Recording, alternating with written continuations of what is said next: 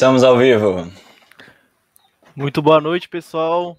A gente está em mais uma edição do 11 contra 11 podcast, nosso episódio 23. É isso, Gildes? Exato. Hoje a gente está aqui com o querido Leonardo Levati. Tudo bem, Léo? Ô Luiz, tudo jóia e você? Muito obrigado pelo convite, abração para você e para o Igor. Com certeza. Estamos aqui com o nosso querido host Igor Gilberto também. E aí, galera, tudo bem? Hoje a gente vai fazer um episódio, vamos conversar bastante aí com o Léo, ele tem bastante experiência é, na, na, parte de narração do futebol, ele, ele já foi locutor, né, Gildes e Léo? Exatamente. Podemos conversar bastante, mas antes a gente vai para os recadinhos, e hoje sou eu que falo os recadinhos, né, Gildes? Oi? Eu que falo os recados hoje? Não, tu já começou, né? Então agora eu faço os ah, recadinhos. Ah, então tá, então tanto faz os recadinhos, certo. pode dar, né? Ok. Então vamos lá. Para começar, né, no nosso YouTube, a gente bateu a meta dos 100 inscritos, né? Só que agora a gente tem que dobrar essa meta, né, e continuar crescendo. Então, meta de 200 inscritos, né? Eu peço que vocês curtam a live, se inscrevam aí. As perguntas para o convidado vão ser sempre no final, né? Então vocês podem ir mandando agora e no final a gente fala com ele, ok? Uh, na nossa descrição a gente tem todos os links, né? Para que vocês queiram ver aí das nossas redes sociais. Uh, a gente também tem o nosso canal oficial de cortes, né? E lá a gente ainda não conseguiu 100 inscritos para UR, é, a URL personalizada. Então eu peço que vocês se inscrevam lá. Ele também está no Linktree ali, no, no link do, na descrição, certo? Na nossa Twitch, a gente tem muita vontade de pegar o parceiro da Twitch, né? Que é uma meta muito interessante e ajudaria muito a gente, certo? Então, se vocês puderem compartilhar né, a nossa conta, a nossa live, ajudaria demais, certo? Seguindo, né, se inscrevendo também seria uma grande ajuda. Vocês podem utilizar tanto a conta do Amazon Prime de vocês ou a conta que vocês já utilizam agora, né, para se inscrever, seria de grande ajuda para a gente. Vocês também podem fazer essas perguntas na Twitch, certo? A gente também tem o nosso Instagram, que é 11x11 podcast, mas é 11 contra 11, né? é, dá de seguir lá, a gente também faz perguntas lá pelos stories, né? Tem algumas perguntas. E a gente também vai postar os cortes no IGTV, né? Lá no Instagram. Ok? A gente também tem um grupo no Telegram, se vocês querem, quiserem participar, também tá nos nossos links. Ok? E também a gente está sempre lá no Spotify, Deezer, Amazon Music e iTunes, né? Eu, às vezes, dou uma, uma esquecida, eu peço até desculpa. Às vezes o episódio vai para quarta-feira, mas o certo mesmo é que seja na segunda-feira, né? Então amanhã eu vou postar lá no, no Spotify. E no final do papo a gente vai falar sobre o próximo convidado, né? E é isso. Fechou. Hoje, é, antes da gente começar, cara, falta trocar só Fala. o título do YouTube. Ainda tá como Lucas e não Léo. Ah, ok. Vou Boa, trocar. garoto. Beleza. Só um momento. Pode ir continuando aí. Então, Léo, cara, é, a gente trocou uma ideia aqui é, uns 10 minutinhos né, antes da gente começar. E já vi que tu é um cara muito cabeça, tem vários projetos, cara. Acho que tu pode contar um pouquinho aí pra gente de como tá, como tá a tua carreira profissional, como que foi começar, como um pouco da tua vida, assim, manda bala. Legal, Luiz, Igor, abração para todo mundo que está com a gente. É, de fato, assim, eu estou vivendo uma coisa meio nostálgica com vocês, porque a narração esportiva ela foi muito presente na minha vida, sobretudo no intervalo de 2012 até em especial 2018, e ela deu uma arrefecida de lá para cá, de 2018 para cá, mas para quem gosta de narrar esporte, para quem gosta de narrar entre os esportes, é, futebol, essa paixão ela é, nunca esfria, né? Ela está sempre aqui dentro. Então vai ser muito legal trocar essa ideia. E logo na abertura aqui, a nostalgia ganhou letras maiúsculas, porque um dos primeiros projetos de narração esportiva que eu consegui encabeçar, talvez o projeto mais estratégico da minha vida, porque foi o primeiro e me deu o tão difícil ritmo, né? Quando você consegue fazer várias transmissões em sequência e isso vai te dando mais corpo para as narrações, para as transmissões, que foi um projeto chamado Arquibancada Oi. E a essência do projeto era convocar narradores esportivos e cada narrador esportivo ficaria com um time. Ok. À época, eu fiquei com o Santos, o que significava que eu narrava todos os jogos do Santos, Que legal. fizesse chuva ou fizesse sol. E a ideia era um narrador que torcesse, não precisava É. ser santista de verdade, de nascer, sim. digamos assim, mas precisava de uma narração que seria mais calorosa do que a de um narrador, digamos, imparcial. Então foi o projeto mais legal para minha caminhada pelo momento em que eu estava. É, eu estava começando, eu precisava treinar bastante, viver na ração com frequência. Então quando eu fiquei ouvindo aí os torcedores do Santos, com, com o coro que vocês usaram para abrir a nossa conversa, já me veio um arrepio aqui dos tempos de arquibancada Oi, um projeto que marcou bem a minha caminhada. Assim, o meu momento hoje, ele está muito centrado no mercado financeiro. Aí quem está do outro lado não entende nada, né? Pô, o cara tá Vai falando se perder. do mercado financeiro. É porque eu estou como editor executivo da TC Rádio. A TC Rádio é a primeira emissora do Brasil a cobrir mercado financeiro. E para resumir aqui, para a gente não ficar se estendendo muito na, questão dos bastidores desse movimento, eu estava como coordenador de conteúdo na Rádio Gazeta Online, que é uma rádio universitária da Fundação Casper Libero. Então, eu promovi a integração entre a molecada da Casper, que estudava comunicação, e a emissora. Ensinava lá redação, produção, locução, é, cuidava da parte artística, da parte de organização processual. E aí eu lancei um podcast. Então, eu tenho uma paixão muito grande pela plataforma podcast, onde vocês estão fazendo bonito com 11 contra 11. E eu lancei um podcast que falava de educação financeira na prática, através de um reality. Está de pé até hoje, chama os 10 mil deles. É um reality, como o próprio nome sugere. Eu juntei 5 mil reais, eu sou jornalista, né? E um amigo meu, que é gestor de recursos, portanto, ele é profissional do investimento, ele também juntou 5 mil reais. A gente somou essas quantias, virou 10 mil reais, e a gente colocou essa grana na bolsa. E aí, semana a semana, a gente revela o que, aconteceu. Se subiu, se desceu, porque subiu, porque caiu.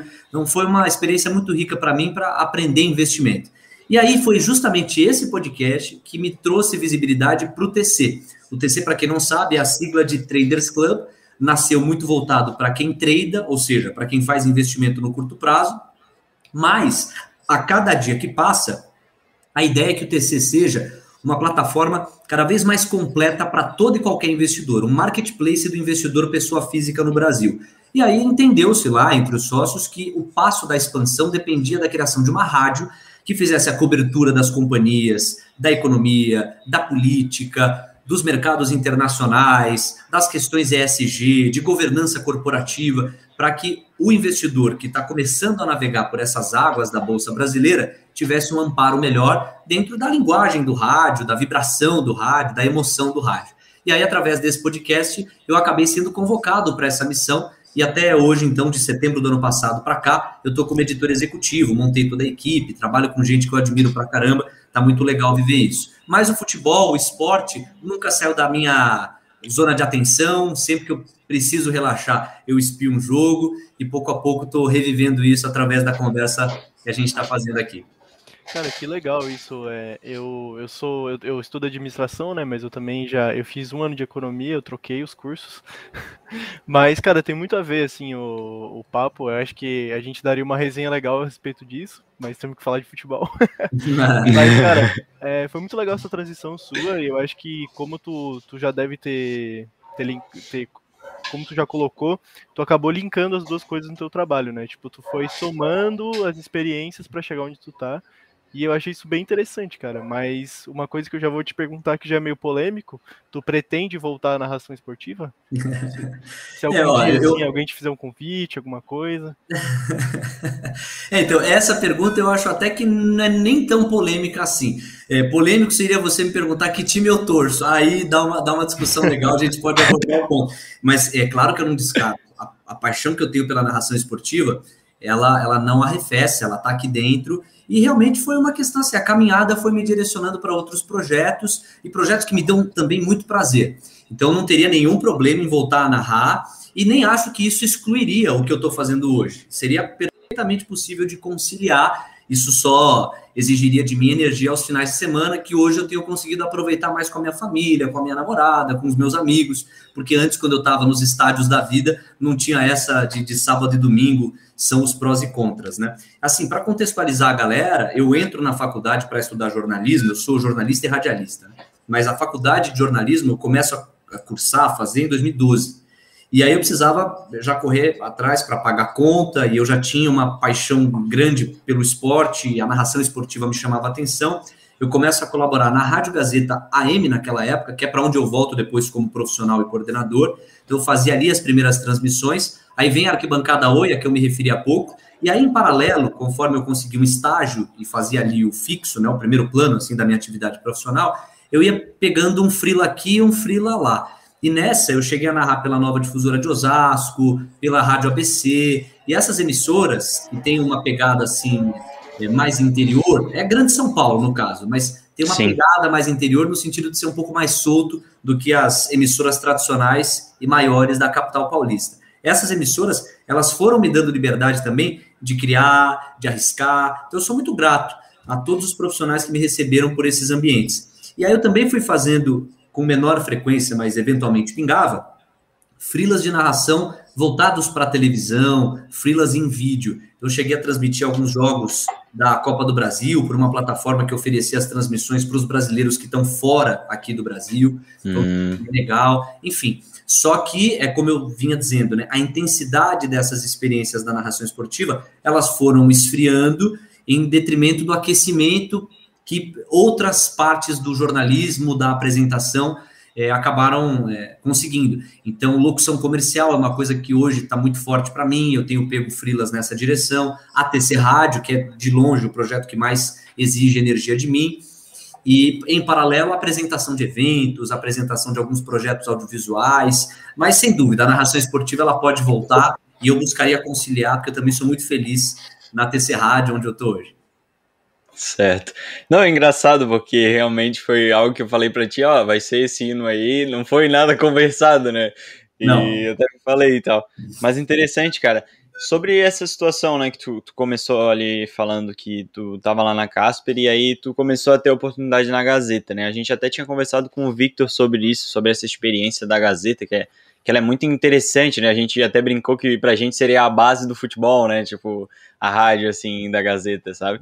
E eu achei muito legal essa, essa oportunidade que eles dão, assim, pro, pro pessoal de ter uma primeira experiência, né? Porque, querendo ou não, a, a prática é, é realmente ali a vivência, né? A rádio, a, a, estar na frente de uma câmera, ou estar falando e tal, é onde que a pessoa realmente vai, vai aprender, né? Vai, vai sentir ali. E eu queria te perguntar, essas oportunidades que tu foi tendo, assim, de direção, de, de alguns quadros, algumas coisas, foi aonde tu começou a perceber que era uma área que tu gostava, assim, de, de, de dirigir e tal? Como é que foi, assim? Pô, a tua pergunta ela toca em várias coisas legais, mas eu vou me atrever aqui a começar falando do Vitor. Porque uhum. o, o Vitor a que você está se referindo é o Vitor Lopes, passou aqui pelo Sim. 11 contra 11, e é um dos seres humanos mais talentosos que eu já conheci na vida. O Vitor era um cara que eh, tudo o que se predispunha a fazer, fazia bem.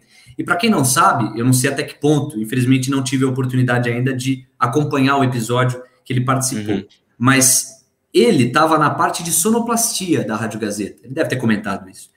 Então, o pressuposto da rotina dele era fazer montagem de alguns programas, fazer algumas edições, é, criação de algumas vinhetas. E eu sempre via na convivência com ele, nós estávamos no mesmo ano, só que ele fazia rádio e TV e eu fazia jornalismo na casa. Sim. Eu sempre via que ele tinha uma predisposição muito forte para o microfone. E me frustrava o fato de que ali numa rádio universitária ele é, subexercitasse isso, ou exercitasse menos do que ele poderia e, na minha opinião, deveria. Então eu sempre pegava no pé, assim, no bom sentido, para ele fazer, para ele treinar. E assim, é, entre um corredor da faculdade e outro, a gente gostava muito de narração esportiva, era uma paixão em comum, e a gente falava sobre isso e brincava. Então, às vezes, a gente passava assim no corredor, ele indo para a sala dele, eu indo para a minha sala, e aí a gente brincava de narrar um pouquinho. E eu sempre busquei empurrá-lo para a narração esportiva, porque eu via muito potencial ali.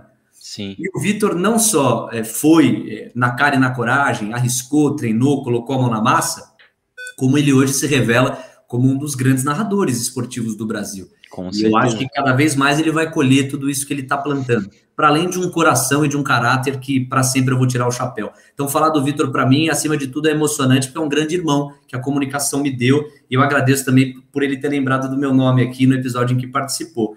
Agora, o exemplo do Vitor é muito ilustrativo para a segunda parte da tua pergunta. Porque uma rádio universitária, ela tem por pressuposto oferecer para o aluno colocar a mão na massa, arriscar, praticar. Eu esqueci de falar, mas uma das coisas que me preenchem também profissionalmente é dar aula de oratória. Eu sou professor de oratória. E não tem nada mais legal do que ensinar oratória para as pessoas, porque no ato em que você apresenta um conceito, elas já podem praticar. É isso que consolida o conhecimento, assim como é isso que dá sentido àquilo que está sendo aprendido. E uma rádio universitária, em alguma medida aqui com analogia, ela tem o mesmo pressuposto. Você que está na sala de aula e está vendo como é que se faz um texto pensado para o veículo rádio, aqui não só vai fazer, como vai falar ali na ponta final e vai saber se o texto está adequado ou não está inadequado, porque você vai viver o processo de ponta a ponta. Então, sem dúvida que, como eu tive o privilégio de começar minha vida profissional num ambiente como esse, que dava liberdade para a gente fazer acontecer, foi ali que eu arrisquei, foi ali que eu lancei, foi ali que eu questionei, e foi ali também, é engraçado falar isso, eu fazia narrações esportivas, mas o primeiro plano da minha atuação era à frente de um programa de entretenimento chamado Tarde Gazeta. Então, eu basicamente anunciava e desanunciava música, e o programa era assim: eu tinha uma notinha ali do trânsito, é, uma outra notícia para ser comentada e música. E vai tocando uhum. música. E aquilo, ao mesmo tempo em que me deixava feliz pelo desafio, até precoce pela pouca idade que eu tinha, eu tinha os meus 17, 18 anos, me deixava muito frustrado porque eu vi um grande potencial. Falei, poxa, a gente podia colocar mais gente para falar nesse programa, eu poderia bater nas salas do primeiro ano e puxar a molecada para cá, e aí eu, eu, puxo informação, eu chamo alguém para trazer uma notícia, é, crio alguns quadros. Então, foi me dando uma aflição por entender que havia ali um potencial subutilizado. E aí, para eu fechar a tua pergunta, o que, que eu faço logo no primeiro ano em que eu estou à frente desse programa? Eu vou para as salas de aula, eu estava no meu segundo ano da faculdade, eu vou para as salas de aula dos primeiros anos, me apresento e digo: Ó, oh, você quer participar do Tarde Gazeta? Então vamos embora. Eu vou fazer uma oficina. Puta, eu era maluco, cara. Eu vou fazer uma oficina de locução. E aí você vai trabalhar comigo essa oficina, sei lá, exemplo, são duas semanas de treino. E aí, cara, era, era a aula de locução que eu criava ali, pensava no exercício, numa dinâmica, etc. Eu adorava, sou um entusiasta da educação. E aí, depois desse curso, aqueles que mais se destacavam, os mais disciplinados, aqueles que mais gostavam do negócio, eu já retia ali comigo e criava alguns quadros, algumas reformulações, e aí escalava, entendeu? Fulano, esse quadro é seu, Ciclano, você cuida desse aqui, você vai falar do esporte na segunda-feira, enfim, eu fui distribuindo. E aí o programa ele foi adquirindo uma envergadura é, muito pesada. E aos pouquinhos aquilo foi mágico, porque, cara, é, eu não conseguia mais chamar música. Eu não parava uhum. de falar e de chamar alguém que falava também. Sim. E aí eu vi florescer naquele programa a pegada universitária que eu tanto queria que florescesse. Então, sem dúvida que, e com isso eu fecho e respondo a tua pergunta, nesse primeiro momento eu já percebi que, para além de apresentar, para além de narrar, para além de estar diante do microfone, pensar estrategicamente um projeto de comunicação também mexia comigo, também me encantava. Pô, muito legal. É realmente dá de ver que tu tinha uma visão diferente e eu, eu gosto muito desse, dessa percepção que tu tem assim das situações de ver um espaço, uma oportunidade ali, no, por exemplo, né, no caso tu tinha um tempo e aí tu, tu vê, pô, eu tenho um potencial maior aqui para utilizar esse tempo de uma forma diferente, né, assim com a tua visão. E eu acho isso muito interessante. A gente hoje em dia em vários colégios tem muitas é, oportunidades e, e para que se faça mais disso, né? Só que realmente uma das principais coisas é as pessoas fazerem, né? Às vezes tem um espaço em si, mas falta o pessoal para fazer. Então, pô, realmente muito interessante, cara, isso que tu fez, sabe? Botar a mão na massa e realmente criar um projeto, porque quando tu começa assim, tem muita gente que vai estar tá ali só pra te falar, tipo, não, mano, não viaja, sabe? E também vai ter gente que vai entrar na tua pira assim, falar, pô, realmente, pô, tens o espaço, tem o pessoal e vamos que vamos, sabe? muito legal isso aí.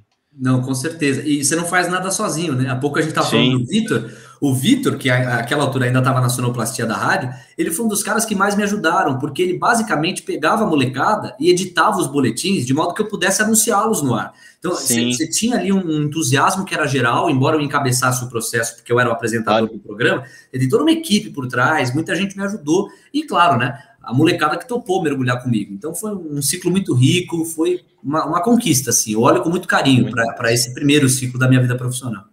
Eu acho loucura a rádio ter autorizado tudo isso acontecer, né?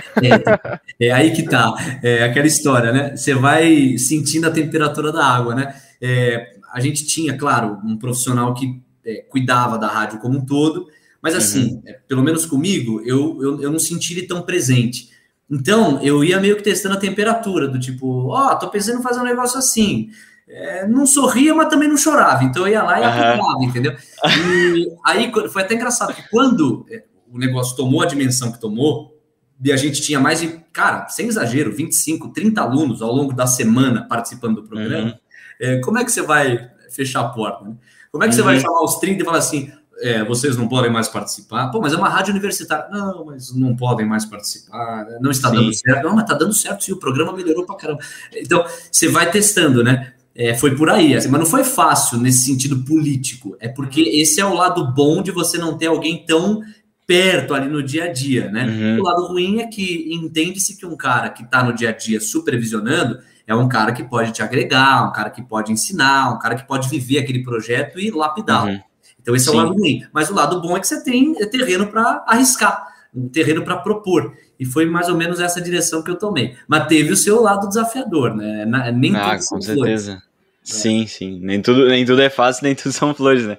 É. E te perguntando assim, uh, por exemplo, nessa, nessa oportunidade, assim, na rádio, uh, o, o que, que a pessoa tinha que ter para ela desenvolver ali? Porque eu acho que na rádio ela tem que estar tá trabalhando, tipo, a cabeça dela, o que, que ela já está pensando na frente da, das próximas palavras. Óbvio que vai ter um, um processo já antes, né? Já descrito e tal. Mas eu acho que é um pouco diferente de apresentar um programa é, com imagem, né? Porque, claro. tipo, a imagem é, tem a face, tem a, a, comunicação visual, as mãos e tudo mais. Então, tipo assim, como é que era trabalhado essa questão, assim, por exemplo, no, no teu curso ali de locução, por exemplo? Claro, claro. É, o rádio, vamos falar um pouquinho dele, né? O rádio, primeiro que não vai morrer, já tentaram matar ele 286 vezes, ou 286 Sim. vezes, vão tentar mais 500 e ele vai sobreviver. Por quê? Porque, por natureza, o rádio ele tem um tipo de comunicação que te permite fazer outra coisa enquanto você o consome. Isso é libertador, né? O podcast está vivendo um certo ciclo assim de é, romance, a galera está uhum. descobrindo o podcast como se fosse a última bolacha do pacote. E, na verdade, Mas ele é o rádio, a essência né? do podcast é o rádio. Claro que com um empoderamento do público que escolhe uhum. o momento em que vai acompanhar o produto, quando vai tacar o play. Mas a essência é absolutamente radiofônica. Você vai uhum. lavar a louça, você vai correr, você vai malhar, você vai fazer o que você quiser. E em paralelo, ao mesmo tempo, você está ouvindo e tem alguém te fazendo companhia, tem alguém preenchendo aquele espaço. O rádio ele é simples, o rádio ele é emocionante, o rádio ele é vibrante, o rádio é rápido, ele é instantâneo, ele exige um poder de improviso muito grande e não à toa é tido e havido como a principal escola do comunicador. A principal, a melhor escola é o rádio. Justamente porque o rádio ele te empurra para raciocínios complexos, para um jogo de cintura muito grande, para uma resiliência de raciocínio enorme. A televisão, ela já tem muito mais cronômetro, posicionamento fixo, você tem um, um certo engessamento na hora de fazer. Sim. Talvez o programa que mais rompesse com isso é muito pelo comunicador que é e pela escola da qual vem, que é o Fausto Silva, era o Domingão, que já não existe mais, mas em breve vai ter uma roupagem nova aí na TV Bandeirantes, na Band. Uhum. O Faustão ele vem do rádio. O Faustão ele faz no fundo um grande programa do rádio. Claro que ao longo das décadas, né, o Faustão teve mais de 30 anos na Globo, você via alguns produtos audiovisuais, uma dança dos famosos, você não vai fazer sem a imagem, né? Você precisa ver a claro. galera dançando, figurino, etc. Mas vários quadros do Faustão são apenas radiofônicos. A imagem é uma mera, é um mero protocolo. Ela tá lá porque tá pela TV. Mas você pode fazer um arquivo confidencial com uma essência absolutamente de, de rádio, de onde o Faustão vem. Então o rádio ele é tudo isso e ele prepara você. Em relação à, à Gazeta, Claro que muita gente que procurava a rádio tinha uma certa predisposição ou curiosidade para falar, para se expressar, uma certa vocação para coisa. Mas tinha muita gente também que não tinha, e tá tudo bem, porque você não precisa necessariamente falar se é algo que te deixa desconfortável. Embora eu sempre buscasse uma formação holística, completa. Você pode ser um brilhante produtor, mas tem que saber falar também. Só que, de qualquer maneira, aqueles para os quais falar era inegociável, poderiam se aperfeiçoar mais na produção, nos bastidores, na organização do programa como um todo. Então rolava isso. Agora, já a TV, com isso eu fecho, cara, a TV bem feita, ela exige um texto complementar ao da imagem. Então, é, é, pensa assim, se eu fizer um texto pobre da televisão, para quem está nos acompanhando com imagem agora, eu vou descrever para quem só nos ouve, eu estou mostrando um copo aqui, esse copo onde eu estou tomando a minha água. Se eu tiver um texto pobre de televisão, eu vou dizer, vocês estão vendo um copo. Muito obrigado, isso a imagem já está dizendo. Mas se eu digo assim para você, por exemplo, olha só, quantos ml você acha que cabe aqui? Quantos ml cabem aqui? Veja, esse texto ele já é mais inteligente para a televisão, porque a pessoa está vendo um copo e eu não vou descrever o copo a partir das características que já saltam aos olhos. mas eu vou fazer você ir além da imagem, nesse uhum. caso aqui com uma certa abstração, para você imaginar a quantidade de ml que cabe nesse copo. Esse é um texto mais inteligente na TV. A televisão bem feita tende a isso, busca. Ele te intriga, né? Ele, ele te faz pensar, pô, que, quanto será? Vou conversar com a pessoa que está do meu lado, isso. aqui na minha casa, para pensar sobre isso, né? Entendi. É, é, por aí. Quer dizer, é o uhum. texto que te convida a destrinchar a imagem, aí além uhum. da própria imagem. O rádio, ele hoje, ele tá com imagem, mas é uma imagem protocolar. Na minha humilde opinião, um rádio bem feito é aquele que não obriga a pessoa a abrir a imagem. Uhum. Tanto que, você vê, eu mostrei aqui o copo, e aí, apesar de eu estar tá apelando para a imagem, porque eu dei um exemplo de um texto de TV, que portanto pressupõe a imagem, eu tomei o cuidado de descrever para quem está nos ouvindo. Porque claro. o rádio, o podcast, como plataformas, eles têm que ter uma linguagem que dê independência para o público. De modo que o público uhum. não precisa ficar refém de uma tela, diferente do cinema Sim. ou de uma televisão bem feita. Então, isso é fascinante. É, o rádio, ele também ajuda você a improvisar melhor, à medida que ele te faz depender de si mesmo. E com isso eu fecho. Quando o microfone está aberto, por exemplo, aqui, nós somos o veículo. Isso é uhum. é mágico. Quando na televisão o microfone está aberto, eu não sou o veículo sozinho, eu dependo de uma imagem, de algo que eu estou mostrando. No caso do rádio, quando o microfone está aberto, você está falando, você é o rádio. Essa é uma responsabilidade gigante Sim. e ao mesmo tempo um desafio que te fortalece como comunicador. Né? Sim, não, e é interessante isso. vou até linkar com uma coisa que pode ser até meio aleatória, mas hoje, ontem eu tava escutando o Charlie Brown e aí eu tava parando para pensar assim, pô, por que que esse cara é tão diferente? Por, por que que é tão bom? Aí eu fiquei escutando a música e, tipo, a parte musical, ela é, ela é mais simples. Só que a entonação da voz dele em cada frase é diferente. Então ele faz com que a voz dele seja meio que essa diferença da música, assim, entendeu? Então, tipo, é, realmente a pegada do rádio é isso, é, é a voz da pessoa, né? Não tem a sonoridade ela pode até acontecer, mas se a voz da pessoa estiver ali sendo bem colocada nas frases para chamar atenção ou às vezes para informação, ela, ela faz essa diferença, né? Não, é, legal isso. É tão interessante o que você está falando que na oratória a gente, quando estuda a voz, vê algumas características dela. Essa que você se refere é uma característica chamada modulação, que é a capacidade que eu tenho de variar os ingredientes da fala enquanto eu falo. Então a gente está uhum. falando de mexer em tom, em velocidade, na intensidade do que eu falo. Imagina se eu falasse com você sempre do mesmo jeito, da mesma maneira o tempo todo, ficaria insuportável. Uhum. Agora, se eu vario isso aqui, se eu jogo um é. pouquinho mais para agudo, se eu trago um pouquinho mais para o grave, se eu acelero um pouco em alguns momentos, se eu dou uma diminuída na velocidade em outros, isso vai dando uma imprevisibilidade para a fala que no fundo cativa. E o rádio uhum. ele se prepara para isso, diferente da televisão. Muita gente às vezes até monótona está na televisão porque você tem o suporte da imagem para compensar de repente uma certa monotonia. No rádio não, bicho. Ou você segura com a voz e com os recursos que ela é, tem quando trabalhada, ou então a chance da pessoa te abandonar é muito mais alta. E aí fazendo uma transição, a narração esportiva é isso por essência, né? Pô, quer desafio mais lindo do que esse? Quer dizer, você tem ali o gramado na tua frente, você tem os jogadores se movimentando, você vai ter que equilibrar informação e emoção para contar aquela história de modo que o teu público a compreenda e a viva sem necessitar da imagem. É um puta desafio. Por isso Sim. que o narrador ele fala rápido pra caramba, né? Porque você tem um curto espaço de tempo para condensar uma porrada de informação que está na sua frente, sem esquecer do tempero que é a emoção. É muito claro. Legal, um desafio nobre. Não, é realmente é muito diferenciado. O narrador, o locutor, é realmente é um trabalho de cara, de gente genial mesmo. É, isso é uma coisa que eu, eu, ficava muito, eu pensava muito, né, quando eu comecei a assistir jogo de futebol, porque eu, que nós três na realidade, né, nós somos da era da televisão, a gente não chegou a ter só rádio em casa. E eu ficava pensando, tipo, a, a minha mãe às vezes contando uma história, ah, o jogador tava. É, tal cara assim, eu lembro desse cara, eu lembro de um dia ter ouvido ele no rádio. Eu ficava pensando, cara, como assim, como assim? Como que as pessoas acompanhavam o jogo só pelo rádio? Como que conseguia, sabe? E aí vem muito disso que você falou da habilidade do cara de escrever aquilo usando só o áudio, que é uma coisa realmente espetacular. O cara conseguir descrever para você o que você tá vendo com os olhos, tipo, o que a gente viu, vê, vê com os olhos, a minha geração, e na geração dela, ela, ele, ela só escutava e ela também conseguia entender perfeitamente, assim como eu. Então, cara, tipo, a habilidade desses caras é absurda mesmo. Não, gigantesca, né? E você vê como o contexto ajuda você a resolver os problemas, né? Você não tinha a possibilidade de transmitir com imagem num primeiro momento.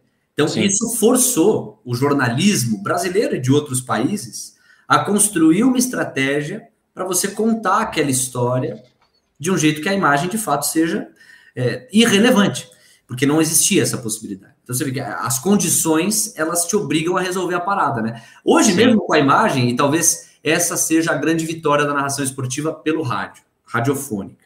Porque mesmo com a imagem, é difícil encontrar uma pessoa jovem, ou mesmo uma pessoa de mais idade, que abra a mão de ver um jogo, se tiver uhum. a possibilidade, para ouvi-lo. É difícil. A pessoa ela tende a ouvi-lo quando ela não tem nenhuma possibilidade de ver o jogo. E faz sentido porque, poxa, ver o jogo te dá um domínio maior sobre o que está acontecendo. Você consegue uhum. ver com os próprios olhos, com o perdão da redundância. Ok. Exato. Só que nem por isso quem gosta da narração deixa de acompanhar depois como fulano narrou. Pô, como é que o Oscar Ulisses narrou esse gol? Como é que o Ulisses Costa narrou esse gol? E o José Silvério fez como? E o Éder Luiz? Porque a dinâmica de transmissão é completamente diferente. E um dos fenômenos que eu acho assim, mais saborosos da atualidade é você ver como, como tem número, alcance e volume de audiência a imagem que mostra o narrador e o comentarista narrando um lance. Quer dizer, você não tá vendo o lance, mas é legal ver a maneira como o cara tá contando aquela história. Eu acho isso fascinante, assim, porque é legal mesmo, entendeu? Porque antes Sim. você só viu o lance e aí vinha o áudio da narração, alguém fazia a montagem. Agora você vê como o narrador tá reagindo ao que acontece. É genial, é, é uma ideia muito simples. O Leonardo da Vinci costumava dizer, né? É o já saudoso Leonardo da Vinci, é o grau mais alto da sofisticação é a simplicidade. É uma ideia muito simples e daí genial, porque você simplesmente mostra, do ponto de vista corporal, expressões faciais, Sim. gestos, colocação da voz, a veia que salta aqui na altura do pescoço, como o narrador está reagindo na hora de descrever um lance. Fantástico, né? Muita gente faz questão de acompanhar depois. É isso, bombou tão forte que, que até o Galvão tá fazendo agora, né, cara? Imagina. Exatamente. O cara Exatamente. a carreira fazendo isso. Virou é realmente uma tendência, né? E, e, na TV não é comum. É, o é. Galvão, as redes sociais do Galvão merecem aplausos, porque elas estão cada vez mais antenadas no que está rolando aí. O Galvão Sim. é um cara que ele não quer ficar para trás, né? Ele é competitivo em tudo e a gente vê que nas redes sociais ele também quer ter o seu espaço e tem buscado isso com categoria. Essa sacada que tiveram é muito legal e ela, em alguma medida, abre a porteira na televisão, porque em televisão ainda não é tão comum quanto no rádio se tornou essa coisa de mostrar o narrador é, narrando. Tá cada vez mais agora. Mas a sacada foi legal durante as Olimpíadas, né? O Galvão apareceu narrando vários lances. Vários. Uhum. Não, e, e isso é, é, bem interessante até a frase que tu falou sobre o Leonardo da Vinci, porque é uma coisa que a gente, quando para pra pensar, é realmente isso, cara. Se tu for fazer uma coisa simples, o mínimo que tu tem que fazer é ela ser muito bem feita, para que ela consiga chamar a sua atenção, né? Então, pô, realmente é uma coisa tipo, ah, é uma, é uma câmera virada pro pro cara que tá narrando o lance. A gente não tá vendo o lance, a gente tá vendo o cara, né?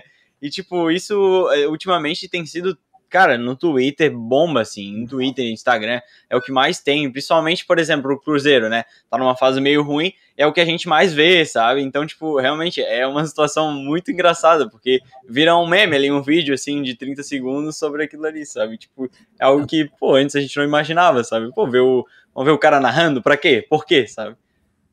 É, não, é, é aquela história, né? É, reza a lenda que numa determinada empresa de pasta de dente, os caras estavam com um grande problema, porque invariavelmente na ponta final, quando aquele pacote com 10 embalagens de escova de dente estavam grudadinhos, duas ou três caixas estavam sem a pasta de dente dentro.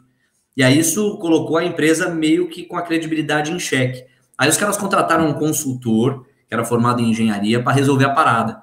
Aí o cara desenvolveu uma balança que tinha ali uma hipersensibilidade, e aí na rampa ali das caixinhas de pasta de dente, quando identificado uma caixa vazia, a rampa parava, entrava um braço mecânico e jogava para fora aquela caixa que por alguma razão não recebeu a pasta de dente. Pô, a tecnologia apresentada era muito bonita, o custo ia ser de milhões de reais. Aí os caras foram, antes de contratar o consultor, dividir com os peões da fábrica, né? Pô, a gente tá com esse problema, tem algumas embalagens vazias. Então vamos contratar, o projeto é bom, olha só. Aí disse que um peão ouviu a história e falou assim: escuta, não é mais fácil a gente deixar um ventilador na parte final da rampa, de modo que se a caixa tivesse a pasta de dente, o próprio ventilador dá conta de jogar a caixa para fora.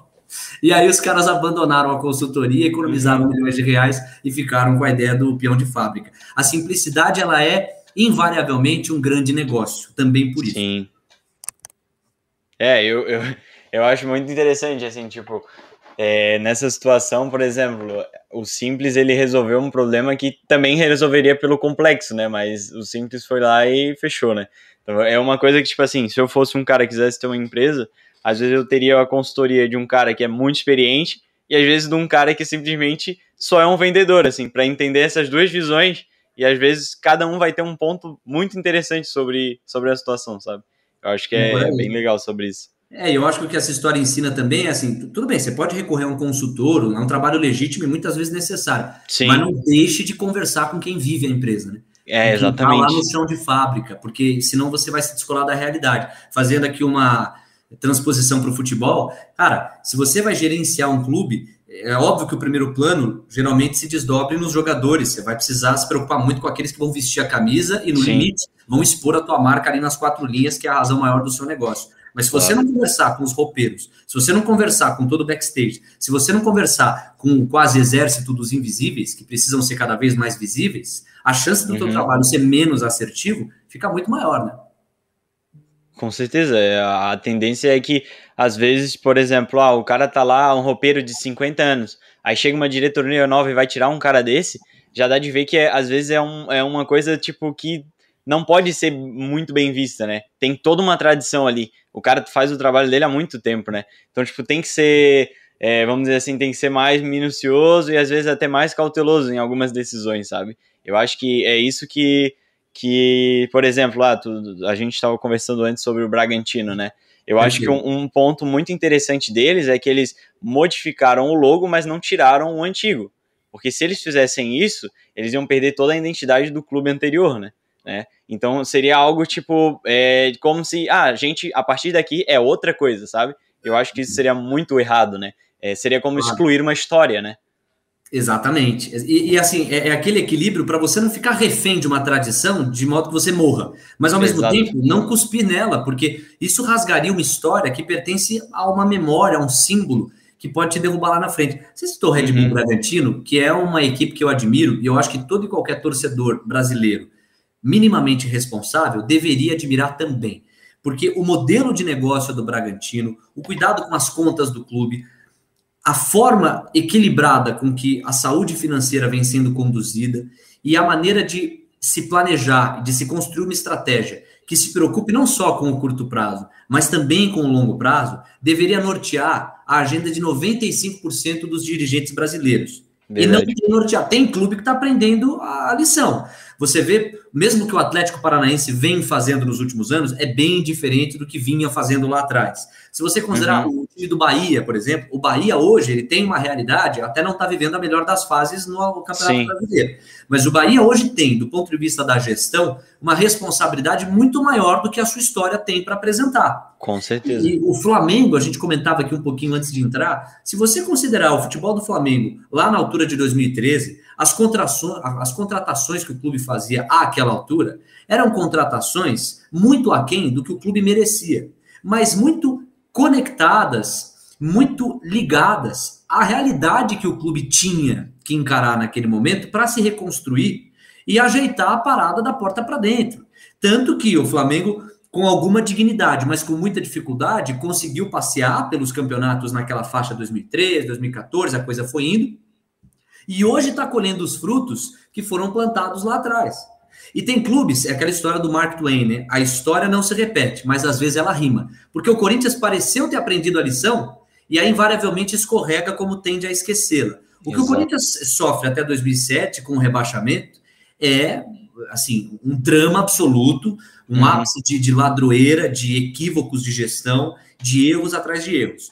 E aí, a grande coroação disso foi um rebaixamento em 2007, com nomes espetaculares, respeito aqui o trabalho dos jogadores, mas eu tô com uma pitada de ironia, porque o Corinthians foi deixando o time chegar com jogadores como Betão, Zelão, Fábio Ferreira, Finazzi, são jogadores que merecem respeito como qualquer profissional, mas que não estão à altura de um time que se pretende competitivo e do tamanho do Corinthians. E foi Sim. chegando a essa situação pelo descuido. Aí o Corinthians claro. cai e começa um trabalho de reestruturação que merecia aquela tirada de chapéu. Você vê um time que vai se estruturando, que começa a mirar o centenário, apesar de não ter se traduzido em títulos em 2010, vai uhum. mirando o centenário com planejamento estratégico, consegue voltar com muita dignidade em 2008, chega à elite do futebol brasileiro de volta em 2009, consegue o Paulistão, me parece, de forma invicta, consegue a Copa do Brasil. Ronaldo estava com a equipe do Corinthians, vestiu a camisa, trouxe muito recurso. O Corinthians foi ficando saudável, passou a disputar a Libertadores da América com mais recorrência, é, uhum. caía em uma, é, ficava um pouquinho mais longe em outra, teve o ápice com o Tolima, o Tite não foi demitido, havia planejamento, o Sanches bancou, o André Sanches, que até então fazia uma gestão interessante para o Corinthians, bancou o técnico Tite, insistiu, deu uma roupagem de médio prazo, não sobrepôs os objetivos de curto prazo em relação aos do médio, deu ao Tite fôlego para trabalhar, e isso se converteu em 2012 com talvez o ápice da história corintiana recente em Libertadores Sim. e Mundial. E aí eu digo que desaprende muito rápido, na, quase na mesma velocidade com que aprende, porque aí dá um tiro no pato de milhões e milhões e milhões e milhões de reais, numa contratação que é claramente insustentável. Claro, ele poderia. É, vamos falar aqui do que é possível e do que é provável. Era possível que o Pato revertesse aqueles milhões de investimento? Era. Era possível. Era possível que ele tivesse sido um fenômeno com a camisa do Corinthians, que ele revertesse tudo isso através de títulos, publicidade e de camisas vendidas. Era possível. Mas será que era provável pelo momento que ele vivia? Eu tendo a achar que não. Possível e provável tem que estar na mesma balança. O claro. Corinthians foi lá, tomou essa atitude e viu pouco a pouco ali a ponta do iceberg que se traduz no momento difícil que o time está vivendo até hoje. Quer dizer, apesar de ter conseguido títulos ao longo desse ciclo 2013 para cá, mas a gente uhum. vê hoje, ainda mais com a Arena Corinthians, uma situação orçamentária muito dramática. E o Corinthians, Sim. o torcedor corintiano, ele, ele, sente o gosto amargo do rebaixamento pelo que viveu em 2007. O time, do jeito que estava, começava a dar um cheiro, gosto e cor de Série B, a torcida começou a dar uma muito pressão. Grande. E agora o Corinthians conseguiu investir no setor que era mais problemático, que era o de criação. Trouxe o Renato Augusto, o Juliano está na área, o Jô está vivendo uma forma física mais interessante. Eu, eu, acredito que o Corinthians pouco a pouco vai. Eu não sei se terminou 1 a 0 contra o Atlético, se vocês puderem confirmar, estava ganhando. Eu vou acho até dar uma olhada aqui. É, acho que conseguiu a vitória. Mas enfim, eu falei um pouquinho mais aqui, só para a gente. Conseguiu a vitória conseguiu, né? 1 a 0 para cima uhum. do Furacão, foi fora de casa, uma vitória interessante. Isso. Você vê, eu só estou aqui estendendo um pouco o raciocínio para a gente não descolar uma coisa da outra. É, bom futebol, bom volume de jogo, é, bom resultado dentro das quatro linhas tem que estar tá relacionado com a saúde financeira, a saúde orçamentária. Muitas vezes, uma coisa pode ficar aquém da outra e tem que ser o futebol. Se a sua realidade orçamentária é inferior, talvez o nível de futebol que você tem a oferecer fique um pouco inferior. Mas é Sim. preferível que você seja humilde, adeque o nível dos jogadores e da folha salarial à sua condição faça um campeonato digno para se fortalecer para os próximos, a você inverter as coisas, se endividar, se alavancar, sob o risco de você derrubar o teu clube para o futuro. A gente Sim. tem que deixar essa veia populista, tanto na política quanto no futebol. Quando claro. você troca, inverte o objetivo de curto prazo pelo objetivo de médio prazo, invariavelmente dá mercadoria. Cara, uhum. é, eu acho que isso aí que você falou faz total sentido e eu também, eu acho que estratégia de alavancagem é totalmente válida, né? Ah, só que eu acho que falando do ponto de vista do negócio. Por exemplo, o Nubank uh, é uma empresa que vem se alavancando há muitos anos, o Uber é um exemplo disso. Só que assim, se você parar para pensar, cara, eles são empresas que no futuro eles vão provavelmente colher um bom resultado disso que eles estão investindo agora. Só que um clube de futebol, como que ele vai rentabilizar todo esse investimento que ele está colocando agora para tentar se alavancar, sabe? Não tem muito como um clube de é. futebol é. colher frutos lá no futuro dele estar tá se endividando agora. Então é muito difícil, é, eu acho que tu fazer esse exercício de eu me endividar agora para colher depois com o clube de futebol. Eu acho que é justamente o contrário, é você plantar a semente e lá na frente colher os resultados daquilo, fazendo um bom trabalho com a sua base, fazendo um bom, bom trabalho de financiamento, fazendo contratações que nem você falou, que são prováveis, contratações mais certas. E, cara, às vezes ser um pouco mais humilde, que nem você também disse, e, e fazer aquele clube no momento dar uma, uma baixada dele no resultado, mas cara, no futuro a gente vai estar tá bem. Eu acho que muito disso cai na situação que o Figueirense vive hoje, e eu falo do Figueirense porque o Figueirense é o clube do nosso grande Gildes. e cara, é resultado de justamente tudo isso que você falou, gestão a gestão que não, não vê o futuro do clube, a gestão que, pô, tá, tá com a torcida no ouvido, a torcida tá no ouvido, a torcida fala, fala, fala, e o cara, pô, não, a gente precisa de resultado. Ah, bota aí, contrata tal cara por tantos milhões. Ah, mas vamos se endividar. Não, não tem problema, se endivida mesmo. E aí, cara, não é só a situação do Figueirense também, como tem o Vasco aí, que agora contraiu uma. Não sei se. É, foi o Vasco. Eu não sei qual clube que foi, mas é, é contraiu uma dívida de 93 milhões de encargo trabalhista. E aí eles falaram assim, cara, a gente não tem como pagar, a gente vai fechar o clube. Então, tipo, dizer isso é a mesma coisa que eu, Luiz, agora contrair uma dívida de, sei lá, 2, 3, 4 mil reais e eu falo, não, não vai dar. Vou ter que me jogar do precipício. Tipo assim, não era para uma dívida de 93 milhões fechar o clube, sabe? Isso é resultado de todo um processo que vem vindo há muitos anos que faz o clube chegar nesse ponto. E é muito por causa de, de irresponsabilidade de dirigente, de diretoria e de gerência, né? Que é o que o é. Léo falou. E porque não é o dinheiro deles. Porque esses caras afundam o clube e vão embora amanhã. Exato. E aí fica para o clube. O que o Cruzeiro teve de, de, lidar foi um dos episódios mais terríveis da história do futebol brasileiro. Houve um assalto. Você falou aí de Nubank e Uber. Eu não tenho nenhuma evidência de que eles atrasam o salário. Você é. tem razão no teu raciocínio. Eles estão alavancados. São empresas que hoje não dão lucro, que reinvestem absolutamente tudo que entra depois de cumprir com as suas obrigações trabalhistas ali com os funcionários. Reinvestem tudo que entra para aquecer ainda mais o modelo de negócio, sob o compromisso de gerarem grandes lucros lá na frente. Quer dizer, então você tem credibilidade, você tem um modelo de negócio sólido e você tem a mercado a chance das pessoas acreditarem ou não naquilo, como é o livre mercado. Ok, tudo tranquilo. Quando você faz um paralelo com o clube, primeiro, a dívida contraída hoje, caso não seja paga, coloca quem em xeque? Apenas a instituição, o, o clube, do ponto de vista simbólico. Porque Sim. o dirigente ele faz o que quer com as contas do clube e não responde legalmente por isso. Então começa daí. Segundo, o problema não é a dívida, o problema é o perfil da dívida e como você vai usar os recursos que você está passando o chapéu para recolher. Então, quando o Nubank e o Uber vão lá, se alavancam, mas expõem em termos de projeto, em homenagem ao Super Vanderlei Luxemburgo, projeto para o futuro, você tem com isso a possibilidade de o mercado avaliar e entender se vale a pena ou não. Hoje, se o. Se o é, deixa eu pegar aqui um, um, exemplo. O Botafogo apresenta um, um, um projeto para você. Cara, você vai exigir muita coisa para confiar no projeto. Claro. Você não tem um histórico que favoreça a confiança nesse projeto. O presidente Jair Bolsonaro sancionou há pouco um projeto de lei que oferece aos clubes de futebol a possibilidade de, de se tornarem mais próximos de um clube empresa. Como eu não me aprofundei no projeto, não vou aqui me atrever a discorrer sobre ele. Mas, claro. em essência, os clubes de futebol poderão emitir títulos de dívida e levar a mercado. Então, você, do outro lado, vai poder avaliar esses títulos de dívida e emprestar o seu dinheiro para um clube de futebol a pretexto de esse clube devolver, num determinado período de tempo, aquele dinheiro que você originalmente emprestou, acrescido dos juros correspondentes. Correto. Só que um dos fatores para você adequar a porcentagem de juros é o risco que você está contraindo.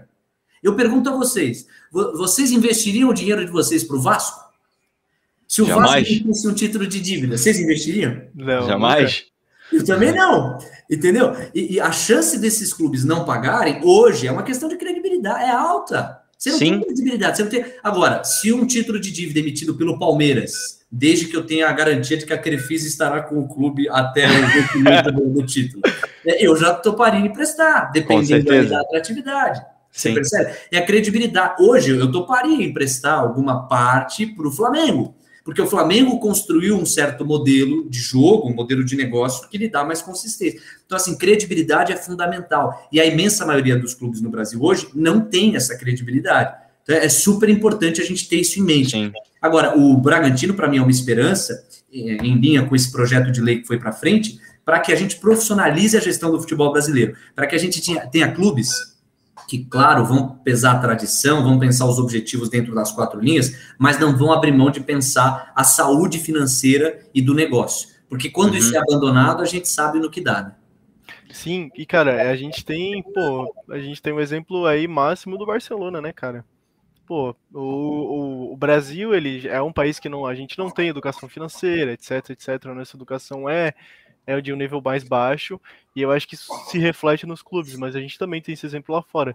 E aí, como, como eu tinha falado, cara, o Barcelona perdeu o Messi por simplesmente pela gestão horrível que eles fizeram. Quase perderam o Piquet. Piquet setou metade do salário, cara. O cara, tipo, só só não saiu porque ele ama demais o clube. O Messi queria ficar, o Messi falou, eu quero ficar eu não quero sair. Só que aí a La Liga falou assim, cara, não vai ter como, não vai rolar. E aí não rolou. E aí pensa, você perder ali, eu não vou dizer que é o melhor jogador do mundo, porque vai, vai gerar polêmica, mas, cara, tá entre os três joga melhores jogadores do mundo porque você simplesmente não, não soube fazer gestão. E aí veio de um time que se eu não me engano, em 2015 ou 2016, foi campeão da Champions League com aquele time mágico, o melhor time da história, para chegar em 2021 e perder o Messi, sabe?